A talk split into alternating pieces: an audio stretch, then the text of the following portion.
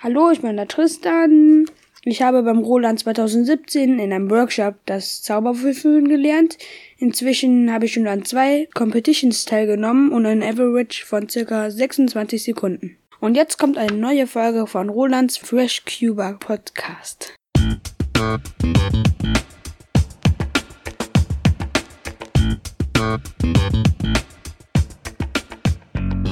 Herzlich willkommen, liebe Zuhörer. Hier ist der FreshCuber Podcast von Roland Frisch, ein etwa alle zwei Wochen erscheinender Audiopodcast rund um das Thema Zauberwürfel und Speedcubing. Gerne möchte ich euch durch Gespräche und Interviews, durch Cubing News und so weiter informieren und unterhalten.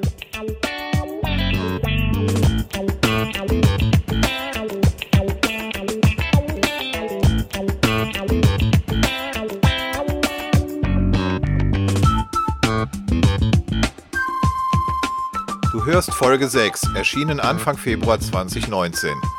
Die Themen in dieser Episode Roland und die WCA World Championship.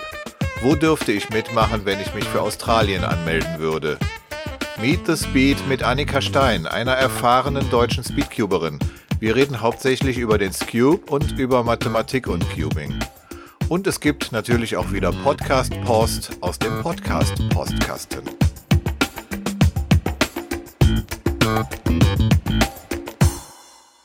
Zunächst aber ein paar Cubing News. Zum einen haben wir zwei neue Wettbewerbe, die ich gefunden habe auf den Seiten der WCA. Und zwar ist das zum einen die Franconia Spring 2019 am 30. und 31. März in Rückersdorf nahe Nürnberg. Das Teilnehmerlimit von 75 Teilnehmern ist allerdings schon erreicht. Von diesen 75 Teilnehmern sind 21 Neulinge. Die Speedcubing Community wächst und wächst also und das ist doch sehr erfreulich. Wer sich jetzt noch anmeldet für die Franconia Spring 2019, wird also auf die Warteliste kommen und wie groß die ist, kann ich leider nicht sagen. Der zweite Wettbewerb ist die Swiss Cubing Cup 3 am 29. und 30. Juni in Oberwil in der Schweiz. Die Anmeldung für diese Competition öffnet am 1. März.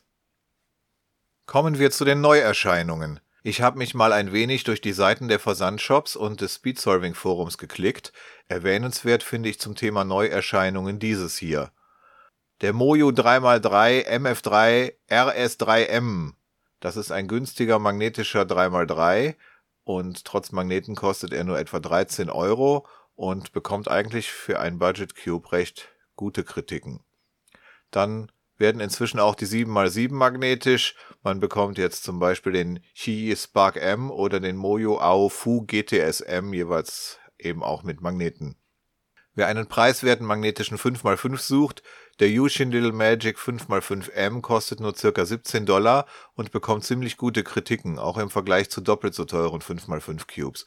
Lumen und einstellen muss man ihn dann aber wohl selber. Von Mojo gibt es nun erste Hinweise auf einen GTS WRM. Anscheinend ist dies eine verbesserte Version des Weltrekordwürfels GTS 2M mit dem Federverstellmechanismus des GTS 3M. Weltrekordler Yu Chengdu hat bereits zu Neujahr ein YouTube-Video mit einem geheimen Cube veröffentlicht und die Kommentare darunter freuen sich über einen GTS 3M ohne Ridges, also ohne diese verdickten Kanten. Jedenfalls hat er ebenfalls diese vier Löcher an den Ecken der Centersteine, die man ja vom GTS 3M kennt. Für mich persönlich sind die Ridges des 3M allerdings völlig okay und auch die recht starken Magneten mag ich eigentlich. Der GTS 3M ist daher mein aktueller Main Cube. Deswegen habe ich auch nicht vor, mir den neuen GTS WRM zu kaufen. Nun habe ich noch ein paar Fragen an euch, was diese Cubing News betrifft. Interessiert ihr euch für die Zusammenfassung aktueller Weltrekorde, kommender Competitions im deutschsprachigen Raum und solcher Neuerscheinungsnews? Oder denkt ihr euch dabei, langweilig, das habe ich doch letztens schon alles im Forum oder auf Twitter etc. gelesen? Gibt es sonstige Cubing News, die ihr gerne hier hören würdet? Was könnte das zum Beispiel sein? Antworten könnt ihr gerne an podcast@freshcuber.de oder auch als Sprachnachricht per WhatsApp. Dann hört ihr euch vielleicht selber in einer der kommenden Podcast-Episoden. Meine Mobilnummer steht übrigens im Impressum von freshcuber.de oder zum Mitschreiben 0171 3.624.674. Abschließend noch ein paar persönliche Cubing News. Auf freshcuber.de habe ich jetzt ein Cube-Rätsel vom alten Rolandroid-Blog recycelt. Es geht um die Centersteine. Und zwar ist es ja ein bekanntes Zauberwürfelmuster, die sechs Centersteine im Cube zu tauschen. Die Frage lautet, wie viele Farbvarianten dieses sechs Mittelsteine getauscht Musters gibt es? Und wenn ja, warum nicht? Es gibt ein Video zur Rätselfrage und auch schon ein Lösungsvideo. Viel Spaß! Nachdem mir auf YouTube ein uraltes Video von der ersten Cubing WM 1982 begegnet ist, habe ich dazu auch einen kleinen Artikel verfasst.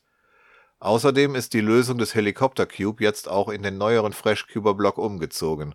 Es sind zwei Videos. Einmal die Lösung ohne Jumbling und einmal die Lösung mit Jumbling. Der Begriff Jumbling bezeichnet ja ganz spezielle Moves, bei denen der Cube seine Form verliert und sich die Züge quasi gegenseitig sperren. Das muss man gesehen haben und Bild dazu und den Link zu den Videos gibt es natürlich in den Show Notes. Dann habe ich begonnen, das Buch Cracking the Cube von Ian Schäffler zu lesen. Gestern kam die gebundene Ausgabe und die Taschenbuchausgabe habe ich schon seit circa zwei Wochen. Wer einigermaßen Englisch kann, für den ist dieses Buch wirklich empfehlenswert. Es gibt auch eine französische Übersetzung, aber leider keine deutsche. In Cracking the Cube geht es nicht um die Erläuterung einer weiteren Lösungsmethode oder sowas, sondern es geht um die Hintergründe und Anfänge des Speedcubing Community. Der Autor erzählt, wie er selber ans Cuben kam, warum er 2012 quasi unerwartet als Teilnehmer auf die US Nationals geriet, wie und von wem die WCA gegründet wurde, was Jessica Friedrich über die erste WM 1982 und über den Beginn von CFOP zu erzählen hat und so weiter. Weiter bin ich in diesem Buch noch nicht, denn ich habe erst die ersten vier Kapitel gelesen. Das Buch ist sowohl für erfahrene Speedcuber als auch für sonstige Interessierte eine interessante Lektüre. Es ist unterhaltsam geschrieben, setzt kein Cubing-Wissen voraus, ist aber trotzdem nicht trivial. Wirklich gut gemacht, finde ich. In die Shownotes packe ich Links zum Buch und auch zwei englische Podcast-Folgen, in denen Ian Scheffler, der Autor, interviewt wird. Er war vor anderthalb Jahren im Speedcube Review Podcast und vor drei Wochen zu Gast im Corner Cutter Podcast.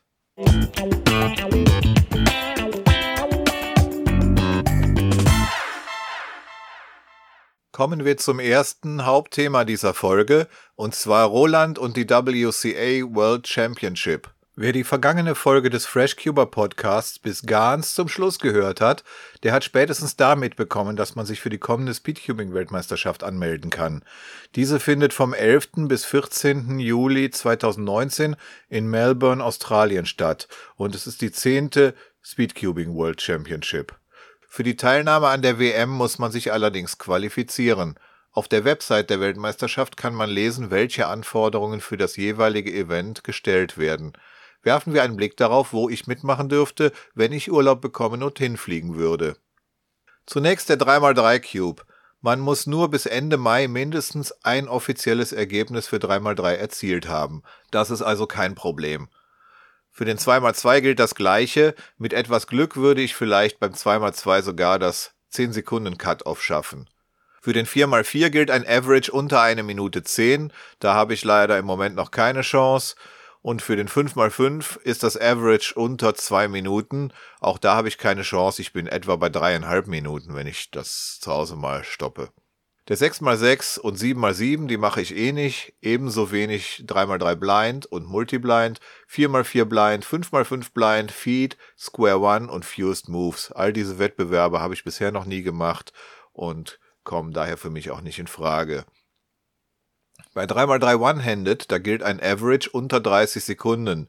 Hab ich leider auch noch nicht. Meine Average PB ist ungefähr 43 Sekunden im Wettbewerb. Die Clock setzt ein Average unter 12 Sekunden voraus. Ich bin ungefähr sub 20, also auch leider keine Chance. Für Megaminx gilt ein Average unter 2 Minuten, auch keine Chance. Bleiben Pyraminx und Scube. Any WCA Result heißt es, genauso wie bei 3x3 und 2x2. Cut-off beträgt 10 Sekunden, bei Pyraminx könnte das sogar klappen, wenn ich nicht zu nervös wäre.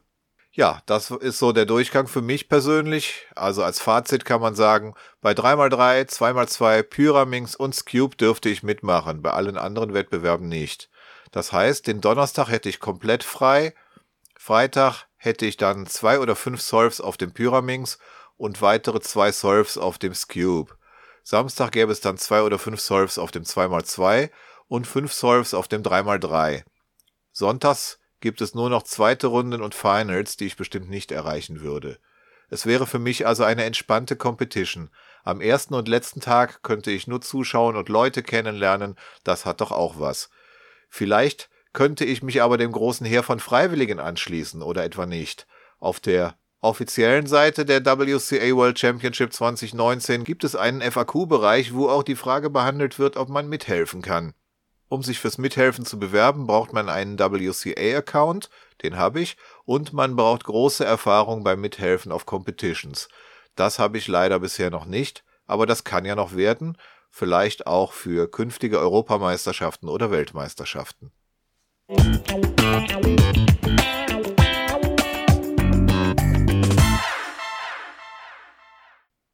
Und nun zum heutigen Main Event. Meet the Speed mit Annika Stein, einer erfahrenen deutschen Speedcuberin. Wir reden hauptsächlich über den Scube und über Mathematik und Cubing. Für diejenigen unter euch, die noch nicht so genau wissen, was ein Scube ist, dieser Würfel hat auf jeder Seite ein riesengroßes quadratisches Centerfeld, das diagonal in der Würfelseite liegt. Gedreht wird um die Ecken und dabei bewegt sich nicht nur die gedrehte Ecke mit, sondern auch die angrenzenden drei Center und die benachbarten drei Ecken. Man dreht also den halben Würfel. Keine einzige Seite bleibt unbeeinflusst, sobald man nur eine einzige Drehung macht. Bilder und Videolinks gibt es natürlich in den Show Notes. Dieses seltsame Teil ist also Lieblingscube von Annika Stein und sie löst den Scube in etwa zwei bis fünf Sekunden. Annika war so nett, mit mir ein Telefongespräch für den FreshCuber Podcast aufzunehmen. Viel Spaß bei Meet the Speed mit Annika Stein. Ja, hallo Annika. Das finde ich sehr nett, dass du dir etwas Zeit nimmst für meinen Podcast.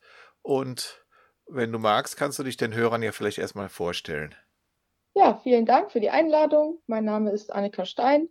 Ich cube jetzt seit ja, etwas mehr als zehn Jahren, wenn man die erste Zeit mit einrechnet, wo der Hype sozusagen bei uns in der Schule, in der Klasse dann das erste Mal aufkam. Ja, seit vier oder fünf Jahren nehme ich auch auf Wettbewerben teil und jetzt hat sich so in letzter Zeit eigentlich Cube als mein Main Event so herauskristallisiert. Und ja, ansonsten bin ich aktuell Student an der Uni Mainz mit den Fächern Physik und Mathe auf Lehramt.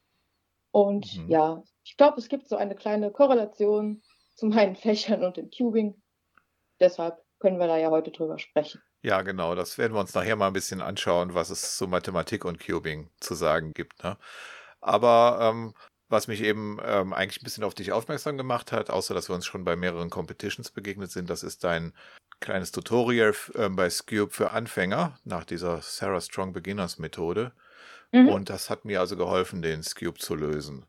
Und ich habe gesehen, du bist da ja inzwischen sogar schon mal ähm, auf dem Podium gelandet, Bronze bei der Hessen Open. Genau. Und du schaffst den Scoop also in unter sechs Sekunden. Ne? Du hast eine Single von 4,18, habe ich mir hier rausgesucht, und eine Average von 5,88. Und damit bist du ungefähr 16 Sekunden schneller als ich. also Scoop ist, ist bei mir noch nicht so wirklich, ähm, ich habe noch nicht wirklich verstanden. Ich kann halt diesen einen Zug so einigermaßen mehr schlecht als recht, aber also das Schlimme am Scoop ist ja, dass sich ja mit jedem Zug alle sechs Seiten ändern.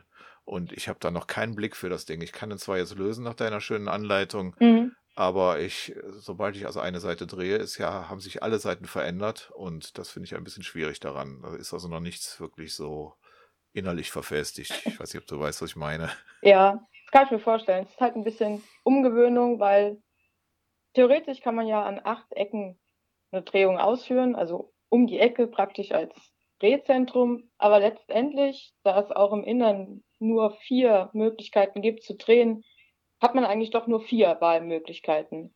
Also es ist praktisch egal, ob ich jetzt die Ecke orange, blau und weiß drehe oder an der Ecke, jetzt muss ich überlegen, gelb, grün und rot. Denn letztendlich, bis auf so ein gesamtes Drehen des Cubes hat sich gar nichts geändert. Das ist halt so ein bisschen, so ein bisschen verrückt eigentlich, weil es mehr Möglichkeiten gibt, daran zu drehen, als eigentlich notwendig sind. Mhm. Ja, also im Prinzip, weil man ihn ja sozusagen immer auf der Hälfte dreht, ne? Ganz also, genau, ja. Wenn man, wenn man die beiden gegenüberliegenden Ecken festhält, ich habe mir mein Scoop jetzt gerade mal in die Hand genommen, um das zu verstehen, was du da erzählst. Ja, es war. Es sind also insofern eigentlich nur vier Drehmöglichkeiten. Und trotzdem verwirrt mich das Ding. ja, also ja. Ich glaube, davon hat es sogar den Namen bekommen. Wegen Skewed oder so irgendwie. Ah. Manchmal gelesen zu haben. Interessant. Ja, manchmal ist das erstaunlich, wo die Namen herkommen. Ne? Diese, Ja. Der Square One zum Beispiel kommt ja auch von dem, von dem Sprichwort Back to Square One. Ne? Das Ja. ist, glaube ich, eher so ein Ausspruch beim Mensch ärger dich nicht. Ne? Ich weiß nicht genau. Ähm, ja, dein YouTube-Kanal hat im Moment die magische Zahl von 555 Abonnenten und ich kann nur Das wurde natürlich extra für den Podcast so vorbereitet. Ach super, ja, aber ich würde also sagen, da dürften gerne nochmal 445 draufkommen. Also ja, der müsste, der müsste mal wenigstens vierstellig werden, weil du machst da wirklich schöne Sachen, hast einige gute Tutorials und deswegen kann ich das den Hörern nur empfehlen. Ähm, man findet dich auf YouTube als Huga Cuba.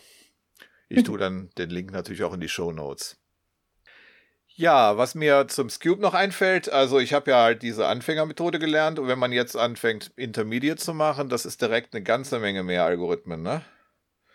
Gibt es Ja. ansonsten einen Umstieg, wo man einfach nur zwei, drei Tricks sich erstmal anguckt?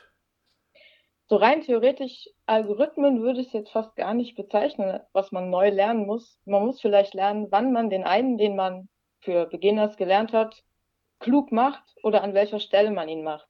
Mhm. Also das finde ich eigentlich das Faszinierendste ans Cube überhaupt, dass man wirklich eigentlich bis auf diesen Sledge oder Hedge, eigentlich braucht man sogar nur Sledge, kaum was anderes machen muss, außer ihn halt an verschiedenen Positionen auszuführen, wenn man mal die erste Ebene hat.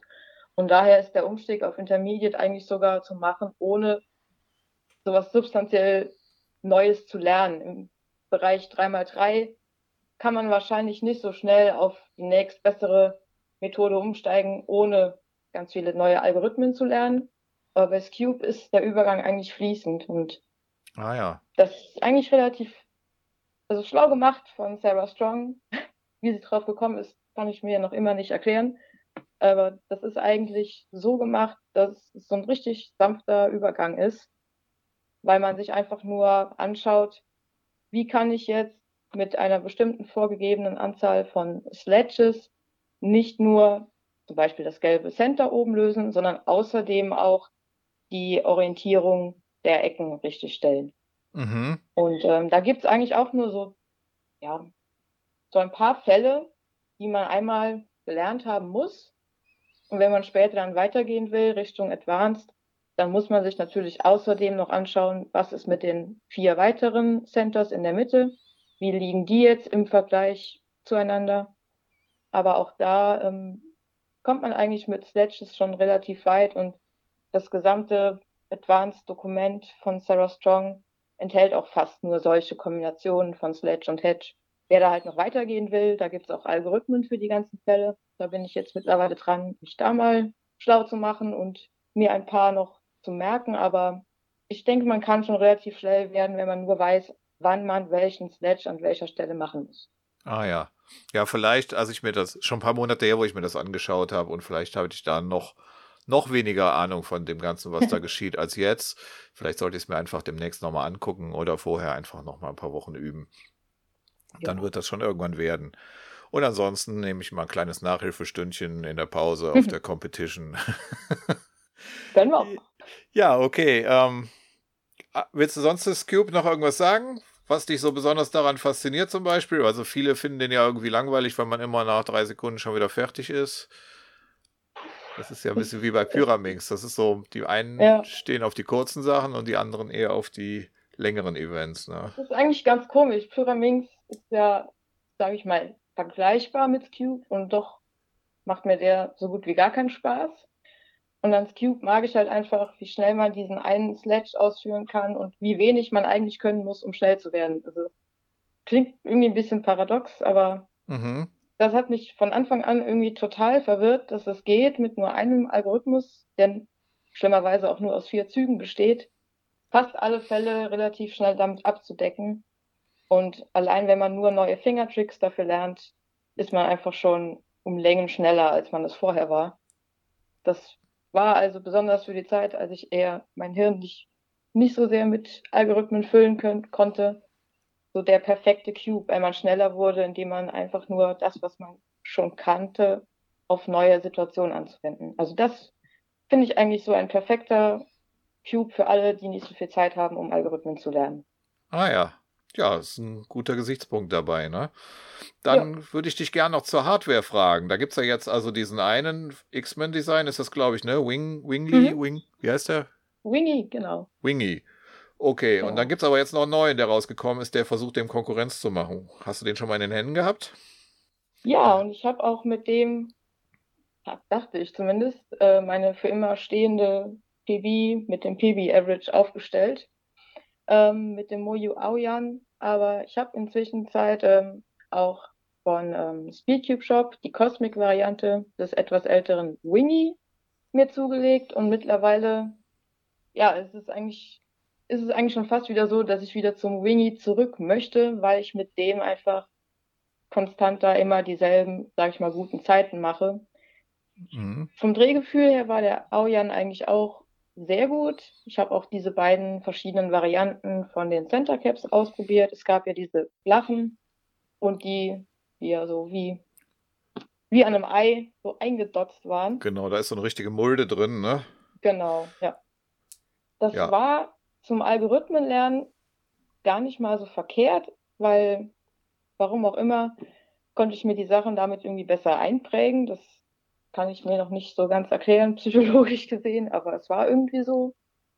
Aber jetzt mittlerweile bin ich dann doch wieder auf dem Trip, dass ich mich so lange halt jetzt mit dem Winnie beschäftigt habe über Jahre, dass mir der auch jetzt, nachdem ich den Aoyan ausprobiert habe, dann doch wieder besser gefällt.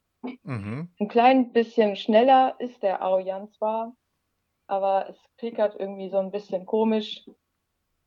Und ähm, ja, diese eingedellten Teile sind zwar ganz nett, aber ich finde es mittlerweile doch etwas besser, wenn die gesamte Fläche ähm, so konkav ist. Ja.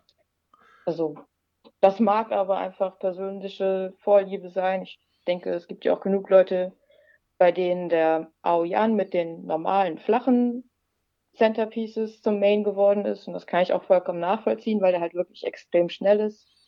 Aber mhm. mir war er jetzt vielleicht auch wirklich ein bisschen zu schnell und ratternd, sage ich jetzt ja. einfach mal.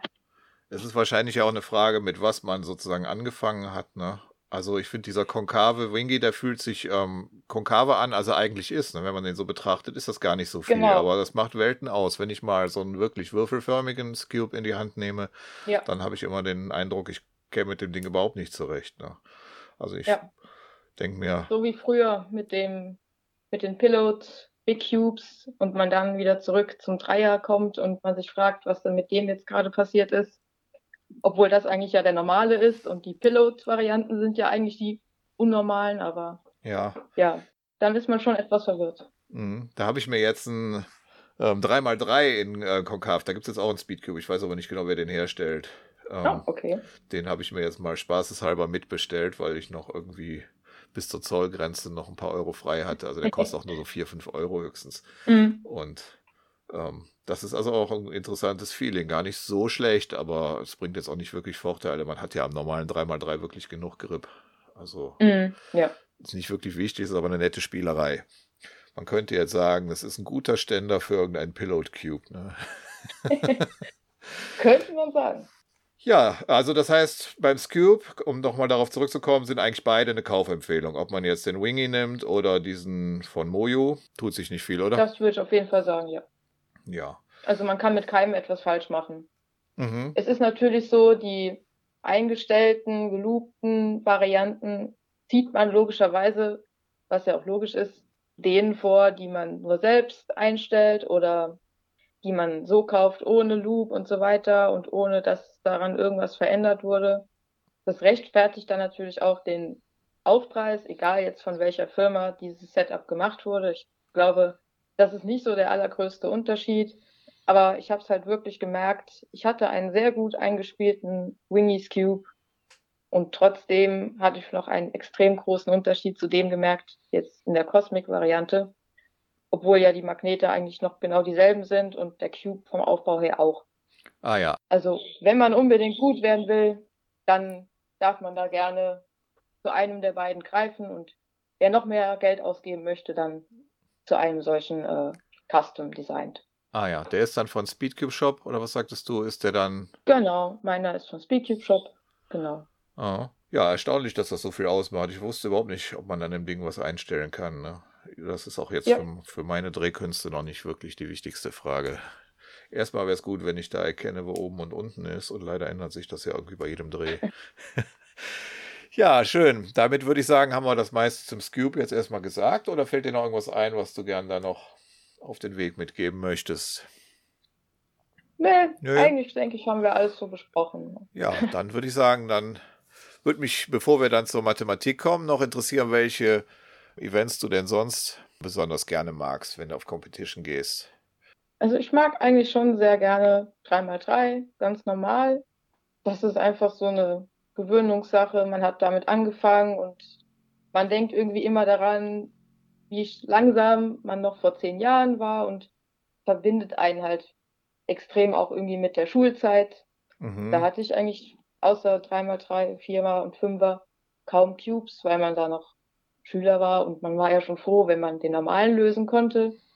Und äh, deshalb mache ich das auch heute immer noch sehr gerne. Ich bin zwar jetzt nicht so ambitioniert, da Sub 10 zu werden. Also aktuell bin ich ganz zufrieden, wenn es so bleibt, wie es ist, jetzt bei irgendwie 11 bis 12 Sekunden. Mhm. Aber vom Spaß her würde ich schon sagen, dass Dreier nach Cube, sage ich mal, mein zweitliebstes Event ist. Ah ja, ja, also ich übe den ja auch am meisten, den Dreier, weil ich auch denke, das ist halt sozusagen der Original-Zauberwürfel und das ist auch so ein bisschen meine Empfindung. Da habe ich damals schon in den 80ern dran rumgedreht, ne? Also damals mhm. natürlich noch immer mit ganzer Hand, um die U-Ebene zu drehen und so, ne? Das war ja, da war man ja froh, wenn man keine Rohrzange brauchte für die Cubes. Und deswegen, das ist halt der Klassiker und deswegen finde ich das auch irgendwie am interessantesten und das ist ja auch am ausgefeiltesten, was da geschieht. Also zumindest, ja. was man so in der Öffentlichkeit mitbekommt davon, also in der ja, Cubing-Öffentlichkeit. Genau. Das ist schon faszinierend, dass sie da inzwischen bei sechs Sekunden und so sind. Ja. Ja, gut, dann würde ich sagen, dann gucken wir uns doch jetzt mal die Mathematik an. Und da kann ich direkt mit meinem Unwissen glänzen. Also ich habe ganz grob mal mitgekriegt, was Kommutatoren und Konjugation sind. Letzteres nennt man ja auch Setup-Moves. Mhm. Und ähm, ich könnte auch für jedes ein Beispiel benennen, aber viel mehr fällt mir dazu noch nicht ein. Also zum Beispiel irgendein Würfelmodell, was ich noch nicht lösen kann, einfach mit diesen Techniken zu lösen, ohne dass man fertige Algorithmen hat. Gibt ja Leute, die können das, aber da kann ich bisher noch nicht frei mit umgehen. Das ist also der eine Bereich, wo mir die Mathematik mal begegnet ist. Und der zweite, ähm, was mich immer mal interessiert hat, warum eigentlich diese 3x3 Sachen, also manche Cases unlösbar sind, ne? wenn man nur zwei Ecken mhm. getauscht hat, also wenn er falsch zusammengebaut wurde, oder auch ein Edge-Flip oder ein einzelner Corner-Flip, warum ist der Würfel dann eigentlich unlösbar? Mhm. Irgendwie habe ich es bis zum Mathematik-Abi geschafft, ohne dass wir da über Gruppen, wie heißt das ja, Gruppentheorie oder was geredet genau. haben. Das war bei uns nicht im Lehrplan damals. Und deswegen habe ich da null Zugang.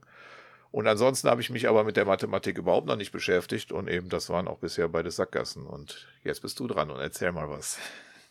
Ja, also würde ich vielleicht einfach mal das nochmal aufgreifen, welche Zustände überhaupt möglich sind von der Mathematik aus betrachtet. Und da muss man ein klein bisschen ausholen, denke ich mal, in die Gruppentheorie, aber nicht so, so tief, dass man es nicht nachvollziehen könnte. Also man könnte sich jetzt mal vorstellen, man, ja, man legt auf jedem Sticker oder auf jeder farbigen Fläche des Würfels irgendeine Markierung an. Und jetzt, wenn man sich einfach mal nur die Kanten beispielsweise betrachtet, muss man das rein theoretisch nur oben auf den Vieren machen und unten auf den Vieren. Das soll jetzt irgendeine Markierung sein, die soll jetzt beispielsweise an einem gelösten Cube angebracht werden. Also mhm. in welchem Zustand der Cube ist, solange er dorthin kam mit Drehungen, ist eigentlich egal. Aber zur Einfachheit kann man das einfach am gelösten Cube machen. Und dann kann man sich einfach mal ansehen, was passiert, wenn man einzelne Drehungen ähm, an den Seiten durchführt. Und man wird halt feststellen, dass es immer nur sogenannte ähm, ja, Orientierungen gibt, die möglich sind, das äh, kann man sich auch dadurch ausrechnen, dass man einfach mal alle Veränderungen aufaddiert mhm. und es wird jetzt schon etwas abstrakt. Ja, eben, und wir haben jetzt gar keine Bilder zur Hand. Also ich stelle mir jetzt ja. auf der Oberseite vier markierte Kanten vor. Eigentlich kann ich ja sagen, alle, die weiß enthalten, sind ja markiert. Und auf der Unterseite, genau. alle, die gelb enthalten, sind dann auch markiert. Und wenn ich jetzt eine genau. einzelne Drehung mache, dann sehe ich, was sehe ich dann? Dass sich immer zwei bewegen. Genau. Mhm. Und ähm, man kann das Ganze jetzt mal mit allen möglichen Drehungen durchixen. Und man wird immer feststellen, wenn man sich so ein Schema vorher definiert hat, die Gesamtänderung an äh, vertretenen Markierungen, sage ich jetzt einfach mal, die ist einfach immer teilbar durch zwei. Ah ja. Mhm. Und ähm, man addiert das praktisch und man nennt das dann Modulo-Rechnung, teilen durch zwei mit Rest. Und wenn man ganz normale Drehungen nur durchführt, R, L, U, D, F und B, tritt bei jeder dieser Drehungen immer genau diese Teilbarkeit durch zwei auf. Also mhm. wie kommt es mal vor, dass eine Kante durch irgendeine dieser Basic Moves, die wir sie nennen, um ähm, ja um eine Drehung halt in sich verdreht ist und die anderen sind alle noch in Ordnung. Also so kann mhm. man das natürlich bisschen äh, mathematisch formaler noch oh. ähm, herleiten, dass zum Beispiel bei den Kanten immer nur gerade ähm, Anzahlen von Verdrehungen stattfinden. Und bei den Ecken geht es eigentlich ganz analog. Auch da kann man zum Beispiel Markierungen anbringen oder Zahlen auf alle Teile draufschreiben. Und wenn man auch diese Zahlen dann immer addiert, zum Beispiel hat sich die Markierung um eins verschoben, dann notiert man sich an dieser Ecke eine eins. Mhm. Hat sie sich um zwei verschoben, notiert man halt eine zwei. Und das macht man für alle acht Ecken. Und auch da passiert es halt, das kann man halt nachrechnen, dass für jede Drehung, die man am Würfel vornimmt, immer genau Teilbarkeit durch drei auftritt. Also es ist eigentlich, es ist eigentlich eine ziemlich einfache Rechenoperation. Man, man addiert einfach und teilt durch drei. Ah, und ja. jedes Mal kommt dann halt null raus, also als Rest. Es geht praktisch auch. Ja. ja, man kennt das ja, wenn man mit dieser Anfängermethode oben noch die Ecken gelb machen muss, sozusagen, dann kennt man das ja wenn man die eine um eine Position, also wenn nur noch zwei Ecken falsch stehen, man muss die eine um eine Position drehen, dann muss man die andere dann da um zwei genau. Positionen drehen, dass es zusammen drei genau. ergibt. Ne? Das ist ja, also in, in, der Anwendung kennt man das, aber warum das mathematisch so sein muss, ja, also ich habe eine kleine Idee bekommen, wie das funktioniert. Ich schätze, für den Rest braucht man aber Abbildungen. Ne? Das wäre ja ganz sinnvoll, genau. Das ist, glaube ich, kein Thema für einen Podcast. ja, das ist sage ich jetzt mal, die Mathematik der Orientierung. Dasselbe kann man natürlich auch mit Permutationen durchführen. Mhm. Und da kommen auch rein theoretisch die Mutatoren ins Spiel, denn man sagt in Mathe, dass die Kommutatoren die alternierende Gruppe erzeugen. Und natürlich muss man jetzt erstmal jedes Wort übersetzen. Gruppen kann man sich eigentlich mit dem Würfel relativ gut vorstellen als etwas, man führt mehrere Operationen hintereinander aus und man landet am Ende wieder bei einem Zustand des Würfels. Mhm. Es gibt immer Inverse, also man kann eine Drehung auch rückgängig machen, man kann auch mehrere Drehungen rückgängig machen, dann natürlich in umgekehrter Reihenfolge.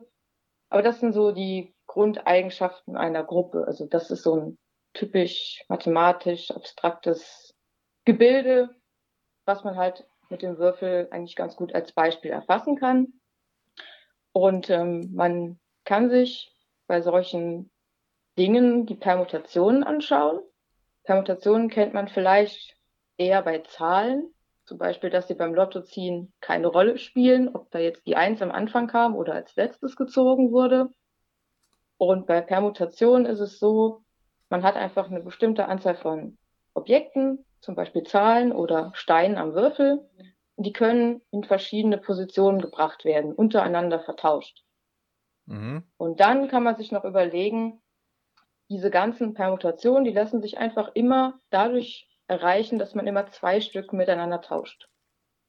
Also egal, was man ähm, am Würfel an Permutationen erreicht, man würde es vom Auseinanderbauen her immer schaffen, immer nur genau zwei Stück zu tauschen, bis irgendwann alle richtig sind. Mhm. Und jetzt kommt äh, die Definition ins Spiel, die man für die möglichen Permutationen am Zauberwürfel braucht. Hier gilt nämlich, dass für die Ecken und für die Kanten immer ein gleiches sogenanntes Vorzeichen auftritt. Also angenommen, ich würde für die Ecken genau sieben Vertauschungen brauchen, dann brauche ich auch für die Kanten genau sieben. Und angenommen, Kanten oder Ecken sind bereits richtig permutiert, dann weiß ich auch, ich habe gerade sozusagen null Vertauschungen, die ich brauche. Und eine Null bekommt als Vorzeichen zugeordnet eine Eins. Aha, na gut. genau, und wenn wir das dann wissen, dann wissen wir auch, dass bei den Ecken eine Eins auftreten muss. Denn wir haben ja eben festgestellt, beide müssen die gleiche, ja, das gleiche Vorzeichen haben. Und dann mhm. kann man am Ende nach all dieser ganzen Argumentationskette feststellen, zwei Ecken können nicht miteinander vertauscht werden, wenn alles andere richtig ist. Mhm. Und so kann man sich diese ganzen unmöglichen Zustände alle durchixen, indem man halt solche Bedingungen nachprüft. Ah ja. Ja, ist schon ein spannendes Thema. Ich denke mir, irgendwann gucke ich mir das auch nochmal genauer an und ich schätze, da brauche ich aber dann wirklich erstmal ein bisschen Grundlagen von Gruppentheorie. Ähm, wo es ja auch eine Rolle spielt, wo mir das auch begegnet ist, das ist ja mit den Center. Ne? Es gibt nicht die Möglichkeit, dass dieses Centerkreuz um 90 Grad versetzt genau. im Würfel sitzt. Das ist auch so eine, so eine Sache, die ja zum Beispiel bei, beim Void Cube dann entscheidend ist. Ne? Mhm. Wenn man diesen Void Cube Parity Algorithmus macht, an einem normalen Würfel, dann sieht man, dass der den, das Centerkreuz um 90 Grad, also meinetwegen auf der mittleren Ebene zum Beispiel 90 genau. Grad dreht. Ja. Genau, man hat halt dann zum Beispiel die Ecken oder Kanten in die richtige Permutation oder Orientierung gebracht. Gleichzeitig mhm. hat man dann aber bei den jeweils anderen Ecken oder Kanten eben nicht dasselbe Vorzeichen. Also um in der Sprechweise von eben zu bleiben, das kann man sich alles eigentlich ganz gut erklären. Und auch bei dem Würfel, wo die Bilder drauf sind, also bei Supercubes, da kann man sich das genauso anschauen, wenn man nur eine Mitte drehen möchte, dann hat man den Würfel irgendwie irgendwann mal falsch zusammengebaut. Mhm. Ja, da habe ich auch einen Artikel im Blog, der so diese verschiedenen unlösbaren Zustände, das ist ja die häufigste Frage, die kommt bei mir bei den Kommentaren in der Anfängerlösung. Hilfe, mein Cube, also alles hat wunderbar geklappt, aber mhm. am Ende bleibt eine geflippte Kante übrig oder zwei getauschte Ecken und dafür hast du, böser Roland, vergessen, den Zug zu nennen. Ne? und dann kann ich jetzt ab sofort dann immer diesen Link drunter setzen und sagen, nee, dann ist dein Würfel mal auseinandergenommen worden. Sowas kann nicht übrig bleiben. Da habe ich halt die verschiedenen Fälle einfach mal aufgeführt. Mhm. Ja, gut, dann würde ich sagen, würde mich interessieren, ob das jetzt auch schon ein bisschen in deine Bachelor-Thesis reinspielt, die du gerade, ich glaube, über den Scube geschrieben hast, ne? Oder? Ja, ich habe also praktisch über den Scube und über den Dreier geschrieben und zum Dreier gibt es halt natürlich viel mehr Literatur und Quellen, auf die man sich beziehen kann. Beim Scube eigentlich ein bis zwei, die ich da so nur gefunden habe. Aber das sind so praktisch die Themen, die ich da behandelt habe. Man braucht natürlich für all diese ganzen äh, Bedingungen, braucht man die Mathematik, die man so in der Uni lernt, gar nicht so sehr, weil man kann sich vieles halt logisch herleiten, so wie wir mhm. es eben allein durchgeführt haben mit, man macht irgendwelche Markierungen drauf und guckt dann, was ist möglich. Ja. Aber man kann das Ganze natürlich auch vergleichen mit in der Mathematik bereits bekannten Gruppen. Also da gibt es so, so eine Art Baukasten von Gruppen, die man zusammensetzen kann zu neuen Gruppen, die dann natürlich größer werden. So ähnlich wie mit dem Periodensystem der Elemente. Es gibt so, so ein Set an Atomen oder Elementen und Bausteinen und aus denen wird dann alles andere praktisch aufgebaut. Mhm. Und ich habe halt einfach hergeleitet, mit welchen in der Mathematik bekannten Gruppen kann man den Würfel identifizieren oder den Cube identifizieren. Was gibt es da für bereits bekannte Gruppen? Und aus denen kann man dann zum Beispiel auch herleiten, wie viele Möglichkeiten es gibt, in denen der Würfel vorliegen kann. Also das waren so ah, die ja. großen Fragen. Mhm.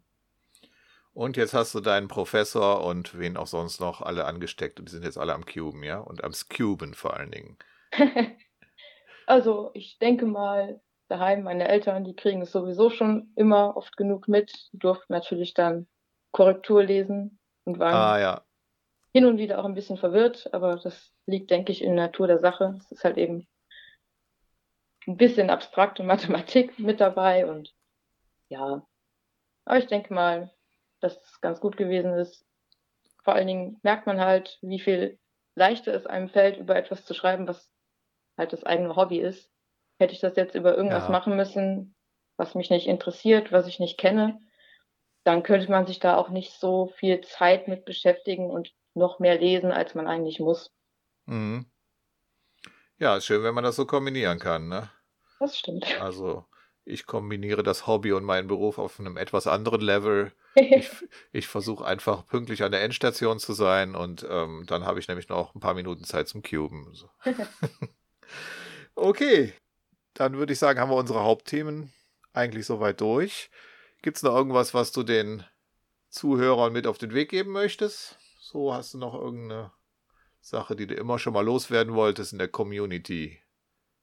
Hm, also man sollte vielleicht wirklich eher das üben, was einem Spaß macht, als das, wo man glaubt, dass man irgendwelche Rankings erreichen kann, weil aus dem einen folgt halt das eine, aber aus dem anderen nicht unbedingt auch das andere. Also ich wollte eigentlich äh, viele Würfel üben, um da schneller zu werden, aber wenn man halt merkt, dass es einem keinen Spaß macht, ist es eigentlich vergeudete Zeit und man kann halt dann viel eher auf die Würfel ausweichen, an denen man außerdem Spaß hat und dann wird man halt automatisch auch, weil man dafür mehr investiert, bei diesen Events besser.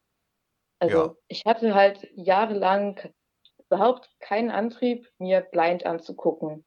Und ich wollte zwar eigentlich viele Events können, aber so die Motivation und der Impuls, das zu machen, kam jetzt zum Beispiel erst durch meine Bachelorarbeit, weil ich verstanden habe, warum Old Pochmann überhaupt funktioniert. Mhm. Und dann hatte ich so einen Antrieb und dann geht's halt auch einfach rasend schnell. Man lernt Sachen dazu, von denen man dachte, dass man sie nie lernen würde.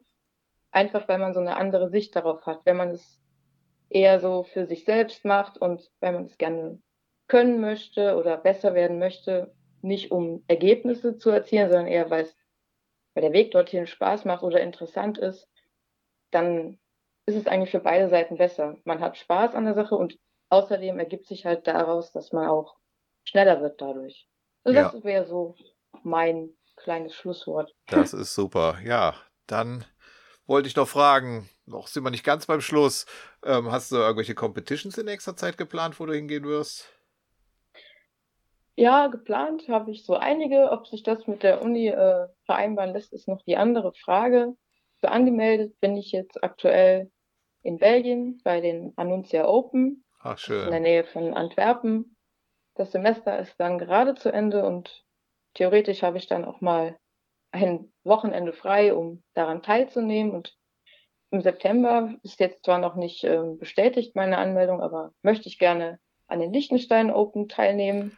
Aha. Weil ich da tatsächlich endlich mal über mehrere Wochen am Stück frei habe, was sonst nicht so oft vorkommt. Und ähm, das würde ich dann dazu mal nutzen. Ja. Ja, und natürlich gibt es immer noch so die Coms, zu denen man irgendwie jedes Jahr hingeht, wenn es irgendwie möglich ist, weil sie nicht ganz so weit weg sind. Also ich weiß jetzt noch nicht so ganz, was da geplant ist. Mhm. So die Klassiker Frankfurt und Hessen würde ich natürlich gerne teilnehmen. Ja, da werden wir uns bestimmt sehen. Jo. Also Hessen war ich ja jetzt schon zweimal, glaube ich, als Teilnehmer und einmal als Besucher. Und das mit Liechtenstein habe ich gestern auch gesehen und ich wollte immer mal irgendwie nach Liechtenstein und dann habe ich direkt in meinen Kalender geguckt und die beiden Tage habe ich sogar ausnahmsweise frei. Also mein Frei fällt ja nicht regelmäßig aufs Wochenende, aber ich müsste halt davor mhm. und danach noch einen Tag für An- und Abreise haben, sonst ist das ja doch ein bisschen weit von hier, finde ich. Mhm. Na, aber bisher war ich noch nicht auf einer Competition im Ausland, aber das will ich irgendwie auch mal ändern. Ja, schön. Dann sage ich dir Danke. War ein interessantes oh, Gespräch, finde ich. Ich hoffe, auch die Zuhörer konnten ein bisschen was damit anfangen. Und dann bis bald mal wieder, ne? Vielen genau. Dank. Tschüss. Danke auch. Tschüss.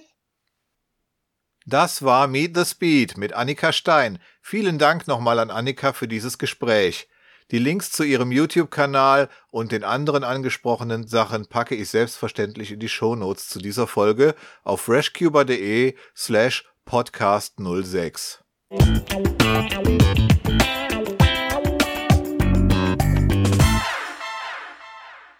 Podcast Post aus dem Podcast Postkasten. Podcast Post aus dem Podcast Postkasten. Podcast Post aus dem Podcast Postkasten. Nachdem ich in der vergangenen Woche ja an jeder möglichen Stelle und sogar mit der rührseligen Geschichte von Dick Duncan um Feedback gebettelt habe, gab es tatsächlich einige Antworten von euch. Vielen Dank dafür, das freut mich sehr. Und gerne weiter so. Eure Zuschriften motivieren mich und können auch Einfluss auf Themen und Richtung des FreshCuber Podcasts haben. Von Gregor Billing gab es eine lange E-Mail zu Zweck und Zielgruppe dieses Podcasts. Gregor ist ein sehr erfahrener Cuber mit über 60 Competitions, der sich auch für die WCA engagiert. Da schätze ich sein Feedback natürlich ganz besonders. Die oben in den Cubing News gestellten Fragen gehen zum Beispiel auf seine Anregungen zurück. Ich kann jetzt hier nicht alles zitieren, wohl aber seine Einleitung. Gregor schreibt, Zuallererst finde ich es großartig, dass du dich diesem Format annimmst und mehrmals im Monat die ganze Arbeit in Recherche, Planung, Skript, Interviews und Audioschnitt steckst. Ein Podcast ist für die Cubing Community in Deutschland tatsächlich Neuland und ich höre immer wirklich gerne zu, was du denn in der neuen Episode produziert hast.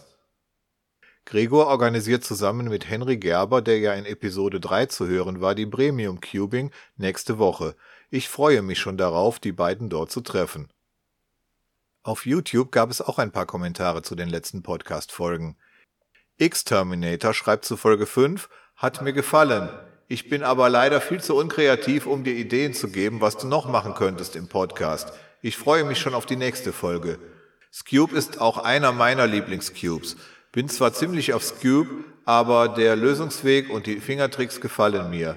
Ich hatte heute Nachmittag, beziehungsweise gestern Nachmittag, by the way, meinen Scube Average of 5 für die Weekly Comp 19.4 gemacht und war ziemlich wütend, als ich den Sub 8 Average vermasselt habe. Naja, immerhin besser als bei 19.3, wo ich nicht mal Sub 9 hingekriegt habe. Jedenfalls bin ich gespannt auf die nächste Folge. Vielen Dank an X-Terminator, der sich hier auf die Ankündigung des Cube-Interviews mit Annika Stein bezieht, das wir ja gerade gehört haben. Dann wird dir diese heutige Folge ja hoffentlich auch gut gefallen haben, X-Terminator. Ebenfalls zu Episode 5 schreibt Jay Datcheka, falls noch nicht getan wäre, ein nächstes gutes Thema für Podcasts, die Erklärung von Parities bei gewöhnlichen Big Cubes 4x4x4 bis 7x7x7 und vor allem, warum Parities auf allen Big Cubes auftreten können, sogar bei den ungeraden großen Würfeln. Offensichtlich liegt es ja nicht nur an den fehlenden Centerpieces von geraden Würfeln, denn sonst gäbe es ja keine Parities bei den ungeraden. Tja, da muss ich wohl nochmal unsere Podcast-Mathelehrerin Annika anrufen. Das weiß ich nämlich auch nicht. Danke auch für diesen Kommentar. Zu Episode 4 schreibt Lucia Marionetta, hast du echt gut gemacht. Mir gefällt dieses Format.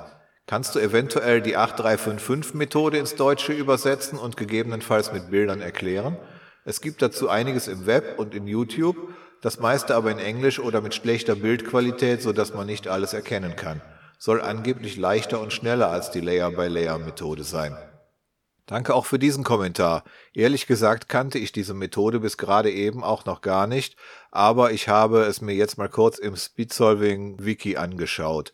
Dort heißt es, dass 8355 eine Anfängermethode ist, die weniger Algos braucht als die gewöhnlichen Layer-by-Layer-Methoden.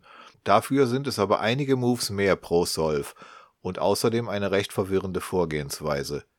Ehrlich gesagt glaube ich daher nicht, dass ich dazu ein Tutorial machen werde. Ich habe im Blog eine gute Anfängermethode, die zwar Layer by Layer ist, aber mit wirklich wenigen Algos auskommt und von der aus man gut und auf Wunsch in kleinen Schritten zur bekanntesten Speedcubing-Methode CFOP wechseln kann. Für den Umstieg gibt es auch entsprechende Erklärungen.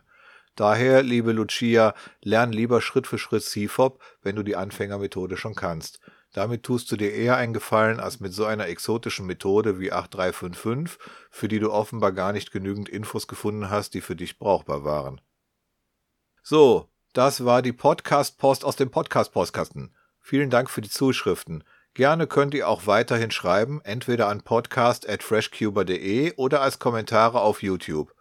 Auch kann unter den Show Notes auf freshcuber.de kommentiert werden und natürlich freue ich mich auch über Rezensionen auf iTunes oder wo immer ihr diesen Podcast hört. Vielen Dank.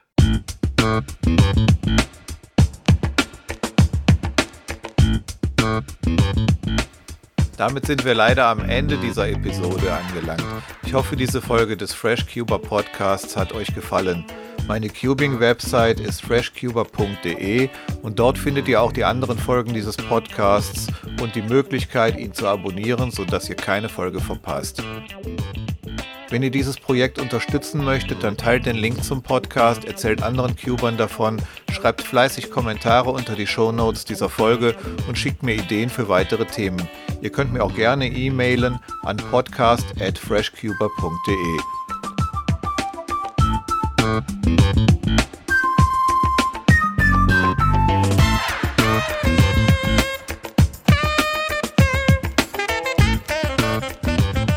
nächste Folge, also Episode 7 des Fresh Cuber Podcasts, erscheint hoffentlich noch Ende Februar, sonst Anfang März. Diesen Samstag ist erst einmal Anfänger-Workshop und Cubing-Treffen in Köln und am darauffolgenden Wochenende die Premium Cubing. Wenn alles klappt, werde ich dort ein paar O-Töne aufnehmen und euch in der nächsten Folge davon berichten.